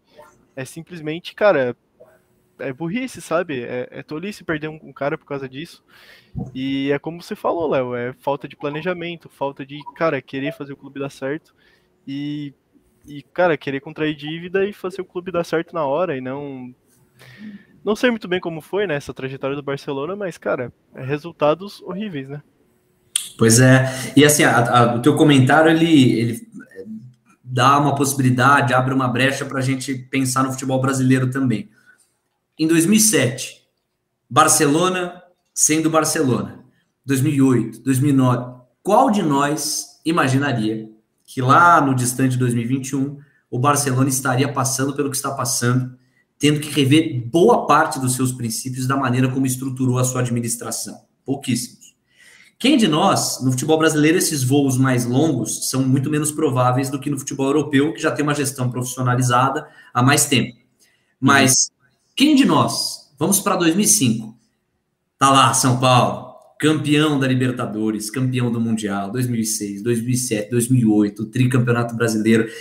Quem de nós imaginaria e dali para frente, exceção feita a uma não tão brilhante Copa Sul-Americana em 2012, o São Paulo amargaria a sequência ingrata que amargou. Até muito recentemente, o Paulistão foi é, um certo alívio, um certo alento para o torcedor são paulino, que ainda está muito insatisfeito quando ele compara com a fase áurea do São Paulo e que está tendo que lidar com o Daniel Alves, que custa muito ao clube e pouco retorno tem trazido na prática. Então, qual de nós eu acho que o que ensina é, é, essa história, ou esse tipo de história, seja do Barcelona, seja do São Paulo, é que assim, nada é eterno, sucesso nenhum é eterno, necessariamente crises vão vir, mas a capacidade que você tem de antevê-la, a capacidade que você tem de não se acomodar, a capacidade que você tem de fugir de uma zona de conforto, é apenas isso, esse conjunto é que vai garantir que a chance de você minimizar uma crise é muito mais forte. Esses clubes, em alguma medida, um, um mais, outro menos, mas ambos, em essência, subestimaram o que viria para frente, subestimaram a capacidade da concorrência, subestimaram a possibilidade de um enfraquecimento de seus modelos de gestão, de jogo, e o que aconteceu foi isso, né? Houve um enfraquecimento, houve um certo tremelique, houve uma certa instabilidade e estão tendo que correr atrás do prejuízo. Até hoje, inclusive, né? O São Paulo ainda não retomou aquele padrão é, pré-2008 e o torcedor São Paulino não vê a hora disso acontecer. Mas essa estagnação custa caro. Você viu como o Flamengo evoluiu. O Atlético Mineiro agora está tá dando voos. Eu ainda vou esperar para ver a sustentação desse projeto do Atlético Mineiro mas não, não, me parece tão sólida quanto a de um Flamengo, ou mesmo de um Palmeiras, que depende muito de uma Crefisa, mas sem dúvida alguma que se coloca no tabuleiro do futebol com uhum. força e me parece o grande favorito para levar o Brasileirão. Enfim, por aí. É, e cara, tem tem tem gestões aí que para mim os caras eles simplesmente sobem no pedestal e falam assim, cara, eu mando no clube, eu vou tomar a decisão que eu quiser e deu. E tipo, o cara não ouve a torcida, sabe? O cara não ouve a torcida, o cara não ouve os jogadores, o cara não ouve o treinador, ele sobe ali no, ele senta na cadeira dele e fala, eu vou fazer o que eu bem entender. É como se eu abrisse o meu FIFA aqui, é, pegasse o São Paulo e não, eu vou fazer o que eu bem entender. Tanto faz, tanto faz, tanto fez o resultado. Eu vejo muito disso assim, sabe? É. E assim, Luiz, eu acho que assim, é, democracia não é falta de hierarquia. Democracia é falta de opressão. Então, claro, é, em alguns momentos o avião está caindo, não tem democracia. Você, como piloto, tem que tomar a rédea e colocar o avião de novo para cima. Por que, que eu estou trazendo isso? Porque em alguns momentos, quem lidera o clube vai ter que tomar algumas decisões, se não monocráticas, decisões que são mais rápidas e que não vão dar brecha para o debate. Agora, em vários outros momentos, vai ter brecha para o debate. E quando o debate não é posto, quando não há aquela coisa né, de ouvir do roupeiro até o treinador, você tem a chance de errar na tua estratégia. É muito mais legal quando você consegue espaço para democratizar. E você citou uma instituição que a gente não tinha citado com a força que merece ser citada, né? A torcida. É claro, a torcida ela é muito passional, ela é muito emotiva. A torcida está muito mais preocupada quando ela é menos crítica, e no Brasil em geral ela é. Ela está muito mais preocupada com o resultado do jogo de quarta-feira do que com a sustentação do projeto no médio prazo. A tendência com educação é cada vez mais a torcida, ela até abre mão de algumas coisas no curto prazo para colher lá na frente. Isso é que é uma gestão séria, e o torcedor pouco a pouco vai ser educado nessa direção, mas é um processo que demora. A gente está falando de educação acima de tudo. Mas de qualquer maneira, a gente precisa considerar o torcedor, inclusive para acalmá-lo, como clube, né? Inclusive para você chegar para o torcedor e falar, tipo o Flamengo em 2013, ó, eu vou contratar o fulano, o ciclano e o beltrano, que eu sei que não vão encher os seus olhos, torcedor rubro-negro, mas é sob o compromisso de que em 2015 eu consiga contratar alguém maior. É sob o compromisso de que em 2016 a gente vai conseguir dar um voo maior. Sabe? É, é você ajustar o jogo e o frio conforme o cobertor que você tem, né? Cara, e assim, ó, eu vou falar um pouquinho sobre o Barcelona, que eu sou um pouco mais próximo, assim, de, de acompanhar e tal. E o Barcelona, ele tava vivendo numa ilusão por anos, né? Essa é a verdade, né? Que o Barcelona, ele conseguia fechar o seu caixa e aí achava que isso tava tudo certo, sabe? Gastava um bilhão, lucrava um bilhão e 300 milhões e fechou, sabe? Então, tipo, ele estava vivendo numa ilusão de que, pô, a gente tem jogadores muito bons, a gente pode jogar a taxa de transferência deles lá em cima, vamos contratar eles com um salário enorme e vamos manter aqui, sabe?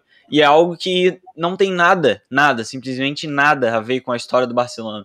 Porque o Barcelona é um clube que foi criado e que foi se desenvolvendo na La Masia, né, na base. Então, tipo, é essa que é a fonte do, do time principal. Então não está relacionado a contratar jogadores novos e caros. Está relacionado a criar jogadores, né? Então, é, é, o Barcelona começou a, a simplesmente ter uma visão que não faz sentido com que o próprio clube prega, sabe? E aí simplesmente deu no que deu, sabe? Contratar jogadores com, por exemplo, para mim a, pior contratação dos últimos anos do Barcelona é o Dembélé, né? Que é um jogador extremamente caro e que, e que era instável, né? Sempre foi, desde o próprio Borussia já se sabia que ele era um moleque, ele era um moleque que não sabia, em alguns momentos ele não ia te entregar o jogo, que ele não ia fazer os treinamentos, porque simplesmente ele não queria, mas em alguns momentos ele ia tirar da cartola dele um jogo bom, sabe? O próprio Griezmann, o Griezmann, para mim, ele jogou muito bem no Atlético de Madrid, era uma contratação interessante, só que no momento em que ele foi contratado já dava-se de perceber que ele estava já caindo de qualidade, sabe? E foi pago muito caro para um cara que está caindo de qualidade. Então, tipo, são várias situações assim que tu vê que, assim, pô, tu não precisa nem ser um baita de um diretor, tu não precisa nem analisar um mercado de futebol, o valor desse cara, para perceber que aquilo uhum. ali não faz sentido, sabe?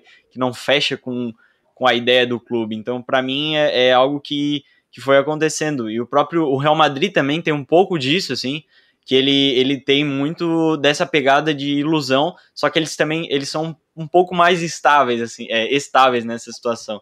Só que de tempos em tempos eles gostam de gastar muito dinheiro, criar um timão, aí ficar, tipo, anos numa fase meio ruim, aí do nada, de novo, vai lá, ganha três títulos seguidos, sabe?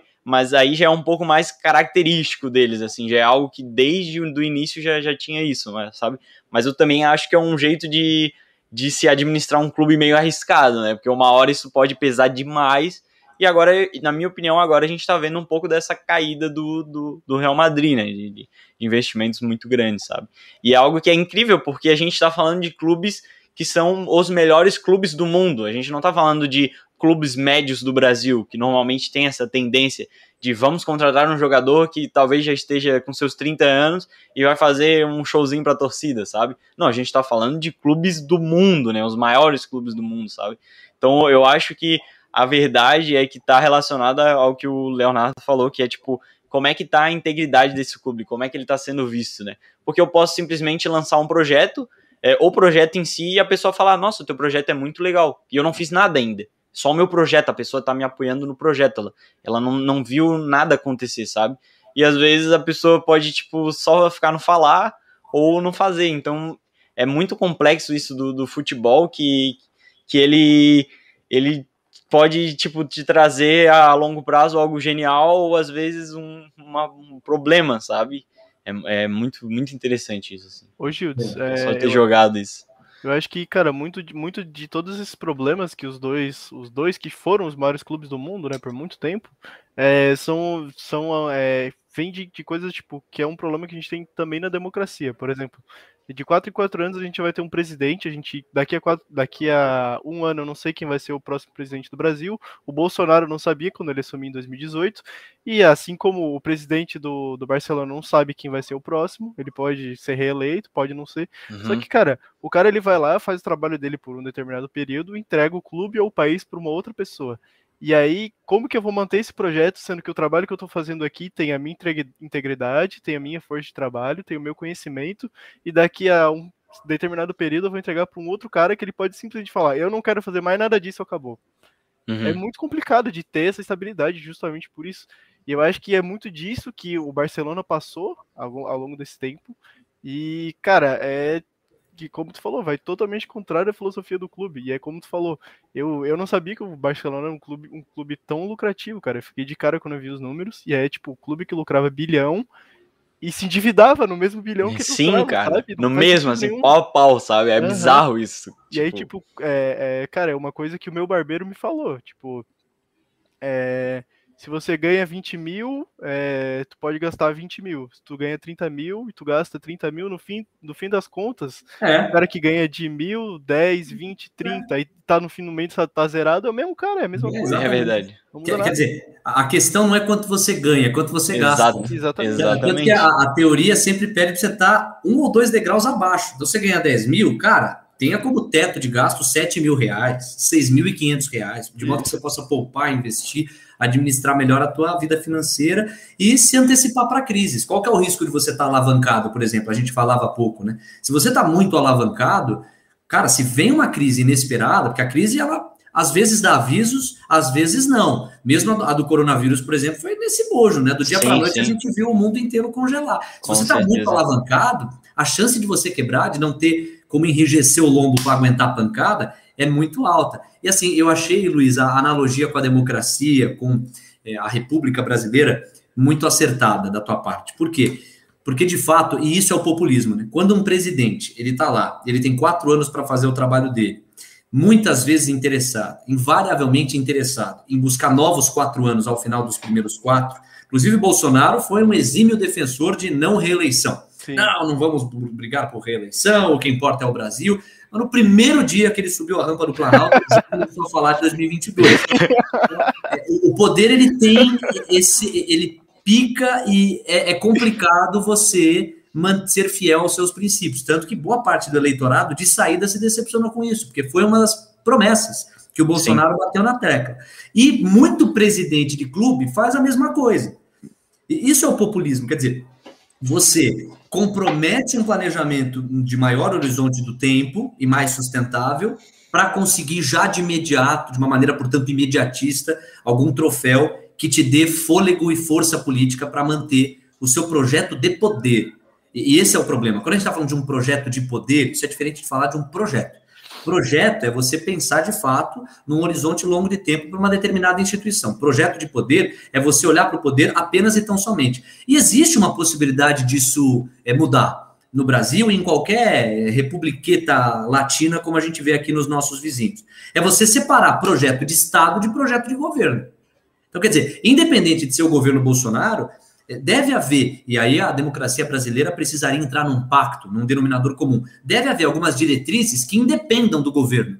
Por exemplo, um projeto revolucionário. Essa palavra assusta muita gente, né? Vão me achar que eu sou uhum. extremista aqui, ou para a esquerda ou para a direita. Definitivamente Sim. não sou, me considero uma pessoa de centro. Mas é um projeto transformacional da educação, baseado em metas muito claras, associadas à nova economia, associadas à formação contínua, que é pressuposto básico para você se manter relevante na nova ordem econômica, e alinhado às melhores práticas internacionais, a exemplo do que a Coreia do Sul fez. Que a Coreia do Sul, na década de 80, ela era ridícula. Como homenageando aqui o super Everaldo Marques, ridícula! Ridícula! Ridícula! Mas ridícula no sentido literal. Um país pequenininho, nem coçava o Brasil, nem fazia frente ao Brasil. Hoje você vai para a Coreia do Sul e você vê um país estruturado, de cabo a rabo, que vai ter os seus problemas como qualquer estado, Normal. mas nasceu. E por que nasceu? Porque a sociedade sul-coreana se reuniu, compactou um plano com metas claras, e independente de quem estivesse à frente, alguns daqueles pontos, os essenciais, seriam mantidos, com uma perspectiva de longo prazo. Então, quando a gente Sim. pensa em objetivos de Estado, e aí a galera tá falando, pô, mas isso aqui é podcast de política? Não, não é isso. Mas a gente pode fazer analogia para o futebol. Com certeza. Dizer, quando o presidente, os dirigentes se reúnem, existem algumas metas que merecem estar no horizonte de tempo, além do tempo da gestão daquele time específico de dirigentes. Se isso não for considerado, poxa, aí nós não estamos falando de projeto, nós estamos falando de projeto de poder. E aí a inversão acontece, né? É, e, e, é algo que é, é muito interessante é, conversar sobre isso, porque é uma coisa que eu, eu tenho experiência todos os dias, né? Eu estudo no IFSC e, tipo, a gente tá num colégio que ele, ele tem integrado ao, ao seu ensino médio um curso técnico.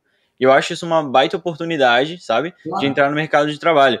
Só que a gente vê uh, muita demora todo dia para as decisões e, e muitas com, é, complexidades desnecessárias para as situações de uma coisa que a, tem, a, a ideia é muito boa, né? Pô, tu integrar um cara no ensino médio já um, um curso técnico, já podendo ir direto para o mercado de trabalho, sabe? A ideia é muito boa. Só que é, tem muitas situações que, que fazem isso ser tão difícil e é tão desnecessário. O que eu quero chegar com isso? Que eu acho que o que tu falou sobre uma questão de projeto de, de na questão educacional é que a gente, a gente não vê um, um projeto bem feito é, sem a questão política, né? Porque se a gente tivesse um projeto educacional visando renovar, né, reformular o nosso colégio, é não esse que está vindo, porque para mim esse esse que está vindo não faz muito sentido. Ele deveria ser reformulado pensando, tipo, ah, o que, que o aluno tem de melhor e vamos trabalhar com isso. Mas trabalhar, tipo assim, o professor tendo uma, uma, uma sei lá, uma parte mais pedagógica de falar assim, pô, o Luiz, eu vejo que o Luiz ele é um bom comunicador. Eu vou chegar para ele e vou falar, pô, Luiz, então, eu vejo que tu tem essa tendência a ser um bom comunicador. O que que tu acha de fazer isso e aquilo? Mas sempre sem pretensão nenhuma, sabe? Só só umas coisas assim, e não tipo, ah, nós vamos simplesmente fazer com que o aluno estude isso, isso e aquilo. Mano, da onde é que um guri de 16 anos vai saber o que, que ele vai ter que estudar para a vida dele? Isso não, sabe, não, para mim não fecha, sabe? É, não, e é tão complexo isso que você está trazendo aqui para debate, porque a gente vai acabar tocando na indústria do vestibular. Porque ao mesmo tempo em que a escola ela quer se permitir fugir dessa coisa mais apostilada, dessa teoria já é, engendrada, que respeite a teoria que vai ser contemplada no, no, vestibular, ela tem justamente o vestibular do outro lado. Então, Sim, ela, ela precisa, né? Ela precisa. Se ela não se preocupar com isso, ela não vai oferecer uma educação que habilite tecnicamente o estudante a entrar nas faculdades, nas universidades que ele gostaria. E aí o teu Sim. pai e você quando for pai, vocês têm saudosos quantos anos? Eu tenho 18. 18 e o Luiz? 21, 21. 21. É, o Luiz já já é pai, não, brincadeira. Mas assim, Calma. Mas vocês, quando forem pais e vocês tiverem que matricular é, filho de vocês na escola, vocês vão pesar por isso sobretudo quando a coisa for ficando mais velha, né, ali na, na, faixa do ensino médio. É claro que é uma educação que não se pretenda mecânica, apostilada, única e exclusivamente preocupada com vestibular, mas também não pode ser uma educação que abra a mão disso, que vira as costas para isso. Então você tem algumas barreiras aí, mas o que é que poderia convidar o país a refletir para uma solução diferente dessa? Um projeto, e um projeto de Estado que reconsidere a educação. Por exemplo, eu acho um absurdo que a educação básica do país não contemple habilidades de primeira camada. A gente tinha que ter aula de negociação, a gente tinha que ter aula de inteligência emocional, a gente tinha que ter aula de oratória, a gente tinha que ter aula de Com algumas certeza. habilidades que fazem diferença no dia a dia, cara. Sim, de uma coisa de trabalho, né? Não tipo umas coisas que a gente vai utilizar só na faculdade, por exemplo, fora da faculdade não seria utilizado, sabe? Realmente é é isso. Caramba, realmente eu super concordo contigo nessa, nessa situação, sabe? Você vê aqui, é... ó, 11 contra 11. É futebol e o que vier. A gente domina no. Exatamente. A gente não, não se trava em um assunto específico. legal, legal. Tá, então agora assim, ó, para dar uma polemizada, é, já que tu falou que é um tema que, que ia, é, ia rolar um papo legal, qual que é o teu time, assim? Quem que tu torce, assim?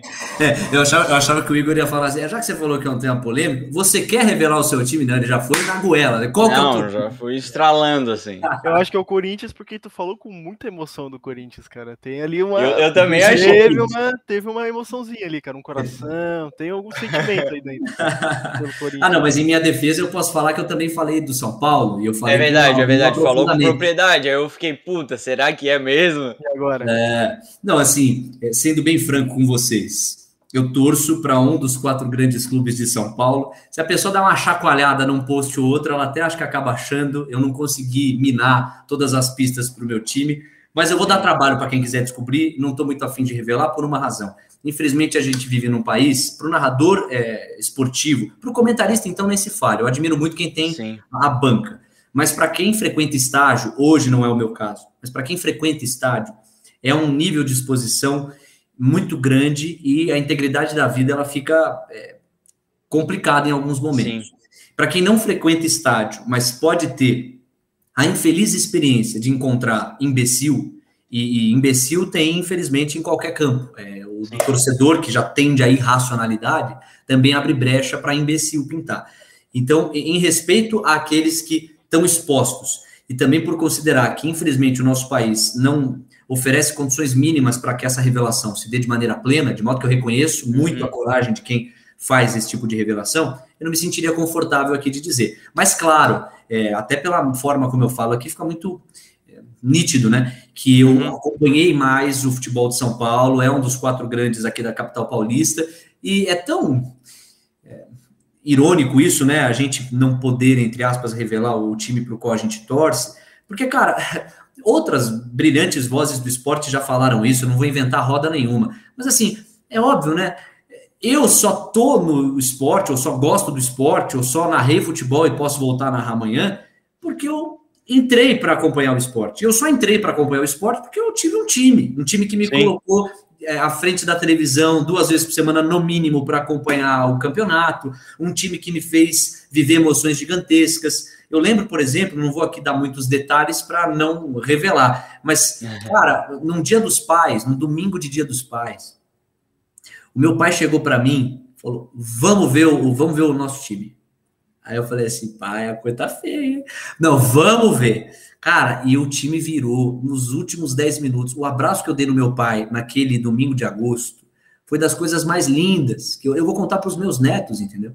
O futebol ele é revelador, ele é maravilhoso. E, e o mais legal, assim, quando eu estou narrando futebol, não importa o clube, eu não vou economizar num gol, em detrimento de outros, sacou? Para mim, o gol é o gol, ele é o ápice, Sim. ele é o clímax. Eu já narrei vários jogos do meu próprio time, já narrei vários jogos de outros times que não o meu, e já narrei vários jogos de times que venceram o meu time e venceram com letras garrafais e maiúsculas. Verdade, né? É, exato, venceram assim, de ponta a ponta, sem dar brecha, entendeu? Para não dizer que atropelaram o meu time.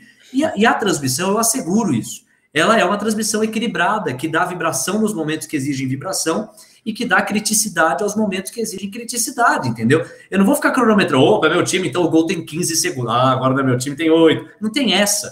E quem fala que tem é aquela coisa de você ter o viés da narrativa. Ah, agora que eu sei que o fulano é corintiano, eu preciso adaptar minha narrativa para provar que ele é corintiano. Sim. Ah, agora que eu sei que o fulano é flamenguista, eu vou adaptar a minha narrativa aqui. Ó. O gol do Flamengo foi mais vibrante do que o gol do Botafogo. Putz, aquele é palmeirense? Olha o que vai acontecer, ó. Vai vendo. Olha como, olha como ele vibra mais quando o time do Palmeiras está com a bola. E é uma bobagem, entendeu? Porque na prática isso não se dá, não tem a mínima consistência. É uma impressão de alguém que está com o raciocínio enviesado, que agora tem uma pista de para quem Sim. aquele ou aquela que está narrando. Aliás, hoje temos cada vez mais mulheres narrando, né? Aquele ou aquela torce. É, é, complicado. O ser humano ele tem dessa, né? Mas, de novo, como a torcida é muito irracional, ela está no campo da paixão, é, não acho que é o tipo de informação que, que ajuda. Tranquilo. Cara, e isso que quando, quando quando você tava falando sobre isso, né, eu achei, eu acho uma coisa muito triste, né, velho? Porque você trabalha com isso, como tu falou, teve um princípio pelo time que você torce. E aí eu às vezes me, é. me pego pensando, tipo, ah, cara, pô, cara é gremista, pô, você, cara, gremista não dá, gremista não fecha, não tem como. E aí, tipo, cara, é, não é uma coisa que eu penso direto, né? Mas às vezes você fala, pô, o gremista é chato, não sei o quê. Tem é. aquela pegada do rival. Só que, cara, no fim das contas é uma pessoa que tá ali do outro lado. E, e vem daquela coisa do, do ser humano querer querer o território, querer dominar o território. É, é, essa coisa de tipo, ah, não, isso aqui é meu, isso aqui é meu, ninguém pode mexer e é meu, não pode falar mal. Cara, é só o teu time, é só o futebol, assim, não, não, querendo diminuir, né? Mas é só o teu time, é só o futebol. Por que, que tu vai diminuir? Por que, que tu vai agredir? Por que, que tu vai fazer qualquer uma coisa de ruim pra uma pessoa que ela só tem uma camisa de uma outra cor que não é do teu, cara? Sabe? É, é uma Exato. coisa que não faz sentido nenhum. E é isso, isso serve para muitas coisas dentro da humanidade, né? Porque a gente não amadureceu nesse ponto para várias coisas tem política, tem religião, tem time. O cara vai, as pessoas vão de brigar pelo Bolsonaro, pelo Lula, até brigar pelo Inter, pelo Grêmio, pelo, pelo Corinthians, e assim vai, cara. E é tipo, eu vejo isso com, como tu falou, é uma idiotice, cara. É uma idiotice. Não, não tem por que você brigar, não tem por que você agredir uma outra pessoa simplesmente porque ela tem uma coisa diferente da tua. Exato. Saber conviver em sociedade, sabe?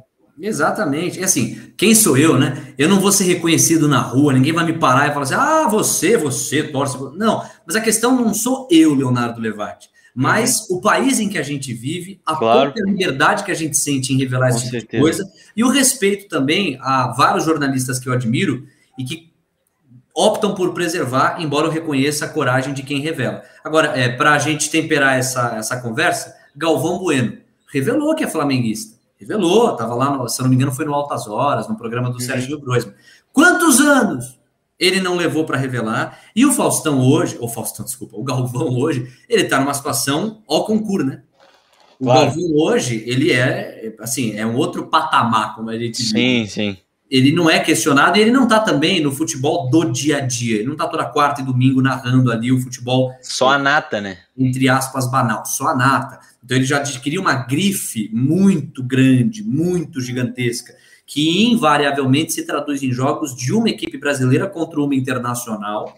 No caso das decisões de Libertadores, ele, ele não tem pego, né? Mas é, decisões de Mundial ele pega, muitas vezes. Uhum. Ou então seleção Sim. brasileira.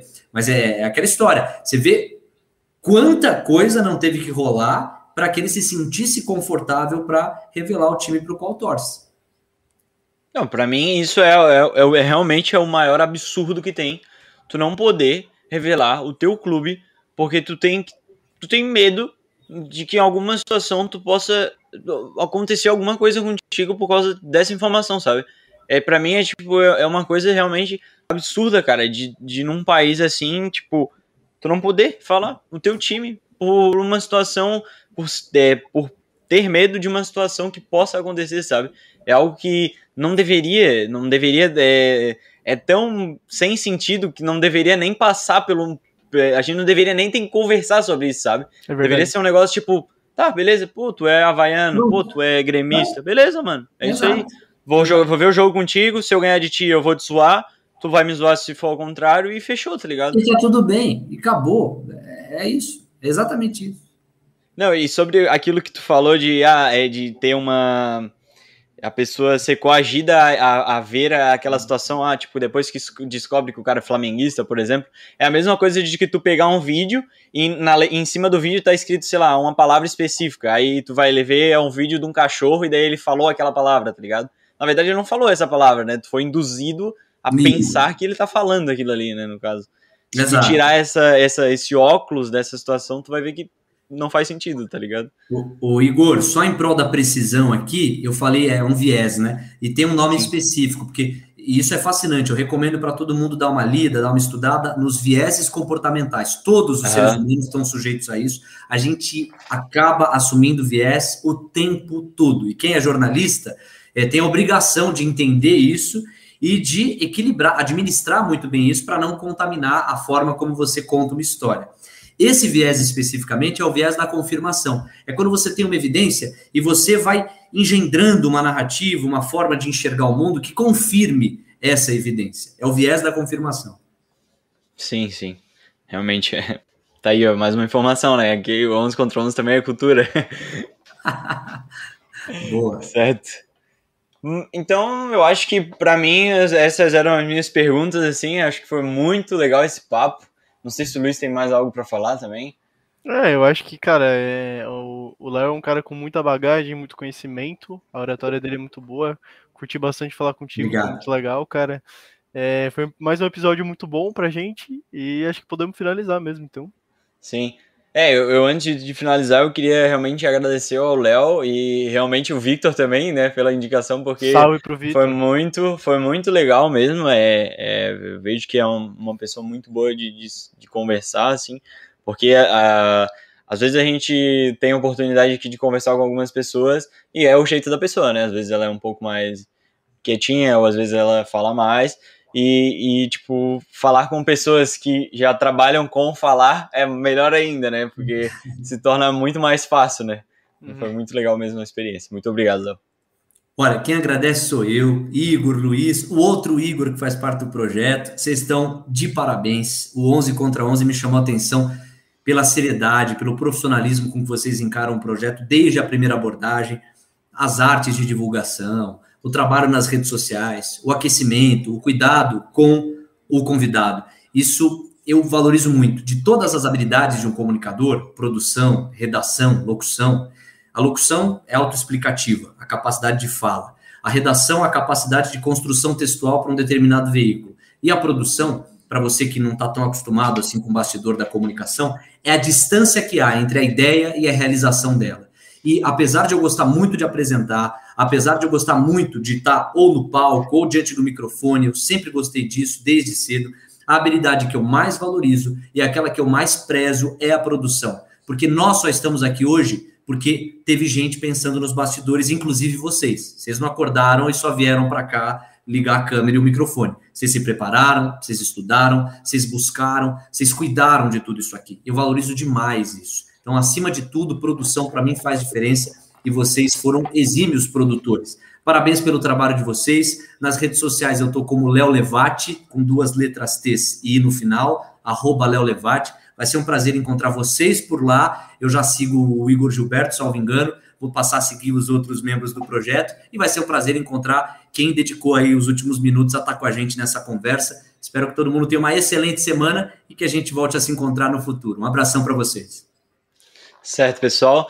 Então, antes de acabar, a gente vai falar quem que é o próximo convidado. É, não querendo cortar o, o clima do Léo, porque realmente é, tá nas redes, as redes sociais dele estão aqui na descrição. Realmente foi a gente agradece muito e a gente realmente, quando recebe um elogio assim sobre questão de valorização do, de como é que a gente conduz, a gente fica muito feliz, porque é, a gente já teve várias brigas sobre isso, mas a gente está sempre tentando melhorar né, essa questão assim de encaixar o que tem que ser feito e tal. E, e, e é um trabalho de que, se o foco está sempre em melhorar, com certeza vai dar certo, apesar da, das situações, né? E a gente realmente está se esforçando bastante e obrigado pelo, pelo elogio. E agora, para finalizar, né? Então, o próximo convidado vai ser a Fernanda Carol, né? Que ela tá jogando lá. Que ela tá. Agora ela saiu, voltou, né? No caso, ela tava no Brasil e aí ela voltou. Por isso que naquele, naquele episódio a gente não conseguiu fazer com ela, né? E aí eu consegui remarcar, então, no dia. No dia 29 do 8, no caso, na semana que vem, né? Domingo, às 18 horas. A gente vai falar com ela e vai ser um papo muito legal. A gente também tem outros vídeos aí, se vocês quiserem ver. A gente tem outros vídeos muito interessantes, como o do, do Victor Lopes. Também temos o do Gersim, que eu acho que é um que foi muito legal conversar assim com um treinador, sabe? Também temos o último com o Lucas, né? Muito legal também conversar com um treinador de base, ver toda, toda a história da base. Então, temos aí possibilidades aí se vocês quiserem ver outras coisas depois do, do episódio de hoje, certo? Então é isso. Valeu! Valeu, gente. Até domingo que vem. Tchau, tchau.